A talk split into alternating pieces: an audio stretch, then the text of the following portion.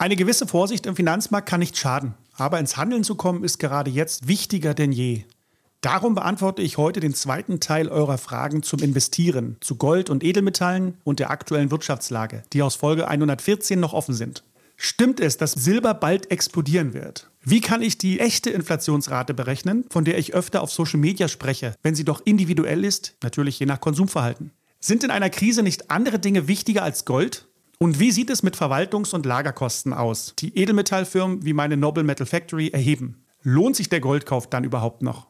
Diesen Fragen widme ich mich jetzt. Los geht's. Erstens, ich habe gehört, dass Silber bald explodieren wird. Stimmt das? fragt Nova 90. Ja, das stimmt. Und die Gründe für einen potenziellen Anstieg des Silberpreises sind deutlich. Ich nenne dir mal die wichtigsten drei. Erstens, begrenzte Produktion. Silber wird hauptsächlich als Nebenprodukt von Gold, Zink, Kupfer und Blei gewonnen, was seine Verfügbarkeit an die Konjunktur dieser Metalle bindet. Dadurch ist seine Verfügbarkeit weniger gut vorhersehbar. Investoren reagieren oft auf diese Unsicherheit, indem sie Silber als mögliche Absicherung gegen knappe Angebotszeiten kaufen. Zweitens, wachsende Nachfrage. In der Elektrifizierung werden Metalle wie Kupfer und Silber stark nachgefragt und sind für die Elektrifizierung unerlässlich, wie auch zum Ausbau der neuen Energien. Silber findet sich zum Beispiel in Solarzellen, aber auch als Kontaktmaterial in elektrischen Schaltkreisen. Dritter Punkt, langsame Versorgung. Trotz hoher Verbrauchsraten von 850 bis 1000 Millionen Unzen Silber pro Jahr entwickeln sich neue Silberprojekte nur sehr langsam, was die langfristige Versorgung mit Silber gefährden kann. Silber wird also knapper und begehrter, was den Preis steigern müsste. Es gibt viele weitere mögliche Gründe für einen Silberpreisanstieg, die aber mehr in Händen von Privatleuten und ihren Entscheidungen liegen. Ein möglicher Zusammenbruch des Finanzsystems könnte den Wert von Silber als sichere Anlage definitiv erhöhen. Silber diente jahrhundertelang als Sicherheitsbasis für Währung und kann im Gegensatz zu Geld auf der Bank jederzeit sicher transportiert und aufbewahrt werden. Bei uns in der Noble Metal Factory bekommt ihr Silber übrigens in Form von Münzen oder großen Barren. Wie kannst du denn die echte Inflationsrate berechnen, wo sie doch bei jedem je nach Konsumverhalten anders ist? Das schreibt Niemann Jepp unter meinem berüchtigten Video über Gold und Inflation. Wer das ausführlicher wissen möchte, der höre sich gern Folge 83 meines Podcasts an, in der ich euch zeige, wie ihr die echte Inflationsrate selber berechnen könnt. Aber hier in Kürze. In Zeiten wirtschaftlicher Unsicherheit wird die Inflationsrate zu einem wichtigen Indikator für die Kaufkraft jedes Einzelnen. Während das Statistische Bundesamt eine Standardmethode zur Berechnung der Inflationsrate anbietet, die auf einem durchschnittlichen Warenkorb basiert, kann jeder seine persönliche Teuerungsrate auf den Seiten des Statistischen Bundesamtes berechnen. Dies ermöglicht eine individuellere Einschätzung der Inflation basierend auf den persönlichen Ausgabegewohnheiten jedes Einzelnen. Bei der Berechnung der Inflationsrate müssen jedoch weitere Faktoren berücksichtigt werden. Doch das wird gerne vergessen. Es gibt nämlich einen entscheidenden Zusammenhang zwischen der Geldmenge, die im Umlauf ist, und dem Preisniveau unserer Güter und Dienstleistungen. Das nennt man in der Volkswirtschaftslehre die Quantitätsgleichung. Wer meinen Podcast schon länger hört, der weiß, dass die Zentralbanken seit langer Zeit Geld aus dem Nichts erschaffen, das keinen Gegenwert in Produkten, Dienstleistungen oder anderen Sachwerten hat. So gibt es immer mehr Geld bei gleichbleibenden Waren und Dienstleistungen. Das bedeutet, dass wir immer mehr Geld für diese Waren ausgeben müssen. Die Preise steigen dafür. Und das ist die eigentliche Ursache der Inflation.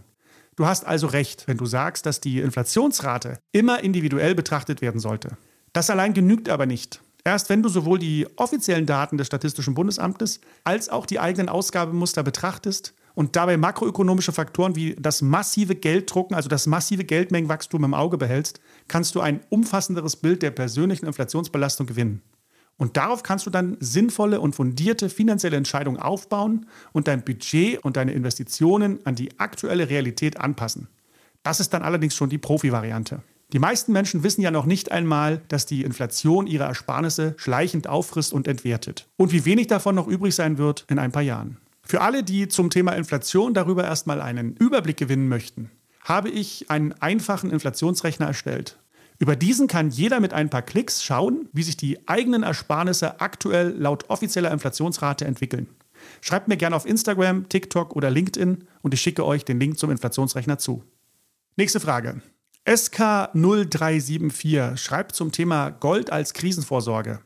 Du zahlst aber drauf, wenn du Gold hast. In der Krise wirst du ausgenommen, da sind andere Dinge wertvoller. Gold macht mich neben anderen wichtigen Dingen einer Krise antifragiler und handlungsfähiger, da es global anerkannt ist und leicht aufbewahrt und transportiert werden kann.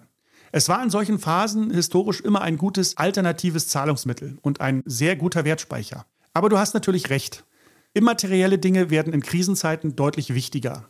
Gesundheit, Zusammenhalt, Familie und unsere Fähigkeiten, mit denen wir uns etwas Neues aufbauen oder mit Krisen umgehen können. Deshalb betone ich ja auch immer die Bedeutung immaterieller Vermögenswerte als Krisenvorsorge. Dazu gibt es auch schon ein paar Folgen hier im Podcast. Ich empfehle dir insbesondere die Nummer 90. Sie heißt Drei Vermögenswerte, die jeder Mensch hat. Kommen wir zur nächsten Frage. Die Frage kommt von Tony Box. Ist die Prägung bei Edelmetallen eigentlich egal oder ist das wichtig? Die Prägung ist nicht entscheidend und hat eher etwas mit persönlichem Geschmack zu tun. Viel wichtiger, und darauf solltet ihr unbedingt achten, wenn euch jemand Edelmetalle verkauft, ist der Feingehalt. Reinheitsgrade von über 900 sind wichtig. Zum Beispiel der Krügerrand hat eine Feinheit von 916 zu 1000, der Wiener Philharmoniker 999 zu 1000. Sie geben also an, also die Reinheitsgrade geben an, wie rein die Münze ist. Meld dich auch dazu gern bei mir für eine Beratung. Und zuletzt widmen wir uns einer Frage, die ihr mir fast am häufigsten stellt. Wie sieht es mit Verwaltungs- und Lagerkosten aus, die Edelmetallfirmen wie meine Noble Metal Factory erheben? Lohnt sich der Goldkauf dann überhaupt noch? Die kurze Antwort ist ja. Der Goldkauf lohnt sich dann definitiv noch. Die längere ist, die Gebühren schwanken je nachdem, ob du bei uns einmalig oder anonym deine Edelmetalle kaufst, in welches Produkt du investierst oder ob du sie direkt mit nach Hause nimmst. Oder ob du dich mit einem Sparplan langfristig absichern möchtest. Was eben auch bedeutet, dass wir die Aufbewahrung im Hochsicherheitslager für dich übernehmen zum Beispiel in sicheren Finanzzentren wie Zürich oder London. Für dich können dabei eine kleine Lager- und Depotgebühr anfallen sowie einmalige Vertriebskosten, wenn du über einen unserer Partner zu uns kommst. Das alles hat natürlich einen Wert, denn wir sorgen hier mit Herz und Leidenschaft für die finanzielle Sicherheit deiner Ersparnisse. Du bekommst bei uns eine fundierte Beratung von Experten, die dir nichts aufschwatzen, sondern wirklich schauen, was für dich sinnvoll ist und zu deinem aktuellen Budget passt. Du erreichst uns immer persönlich, wenn etwas ist kannst deine Verträge jederzeit ändern oder uns deine Fragen stellen, wenn dich etwas in Bezug auf deine Finanzen bewegt. Bei uns gehen echte Menschen ans Telefon und sprechen mit dir. Du musst mit keinem Automaten sprechen oder irgendwelche Zahlen drücken. Du kennst ja mittlerweile die Vorteile, die Gold dir zur Absicherung deiner Ersparnisse bietet und weißt natürlich, wie es im Vergleich dazu mit dem inflationär dahinschmelzenden Euro steht. Natürlich musst du für die sichere Aufbewahrung einen Obolus entrichten. Dieser schmälert zwar deinen Gewinn, unterm Strich bleibt aber ein sehr ordentlicher Überschuss. Ich gebe dir ein Beispiel. In meiner Lebensspanne, ich bin 76er Baujahr, hat sich Gold sehr gut entwickelt, durchschnittlich bis heute seit dem Jahr 1976 mit ca. 6,7 Prozent Preissteigerung pro Jahr. Wenn man davon die Lagerkosten von 1,2 Prozent im Durchschnitt, die wir erheben, abzieht, dann bleiben 5,5 Prozent übrig. Das ist immerhin noch ein sehr, sehr deutliches Plus und liegt weit oberhalb der amtlichen Inflationsrate in diesem Zeitraum. Wenn du Näheres darüber erfahren möchtest, kontaktiere uns bitte. Mit Gold und anderen Edelmetallen hast du in Krisenzeiten immer einen Sachwert in der Hand, mit dem du bezahlen kannst und mit dem du vor allem handlungsfähig bleibst. Das Risiko, kein Gold zu besitzen, ist immer viel größer als das Risiko, Gold zu besitzen. In diesem Sinne, nimm die Sache am besten jetzt in die Hand. Ich freue mich, dass ich dich hier über den Podcast mit unserem Inflationsrechner oder in einem Beratungsgespräch dabei begleiten darf. Alles Gute für dich, dein Ronny Wagner.